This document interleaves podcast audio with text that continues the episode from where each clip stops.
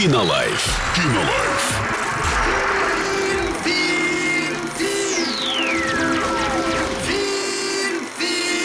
Кинолайф.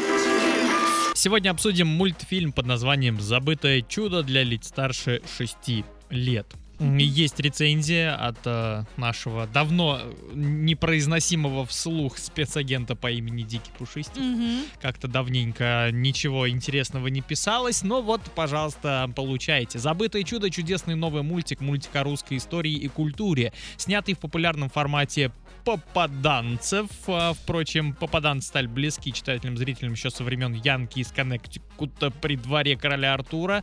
А перед нами разворачивается история нескольких современных школьников, приехавших на экскурсию в Сергиев Посад. О, как интересно. Так, загнули, оказывается, Сергиев Посад. Красивейшее и интереснейшее место м, была там, помню. а, был там, помню, прошу прощения. Прости меня, дикий пушистик. А, короче, во время экскурсии кое-кому попала вожжа под одно место, один за другим, и раз ребята оказываются не в нашем уютном мире, мире смартфонов и уютных машин и квартир. Они проваливаются на века назад в эпоху преподобного Сергия, в страшную и прекрасную Русь эпохи подготовки к Куликову полю. Ого. В общем, что-то закрутили прям.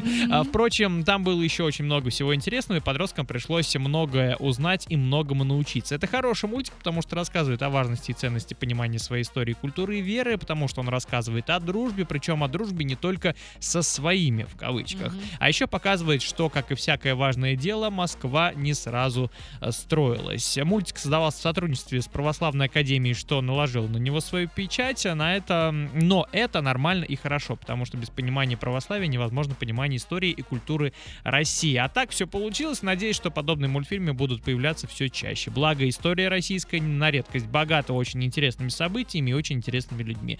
Всегда есть куда еще попадать. Сходите, посмотрите в кинотеатре «Мир» и составьте свое мнение. Кинолайф. Кинолайф.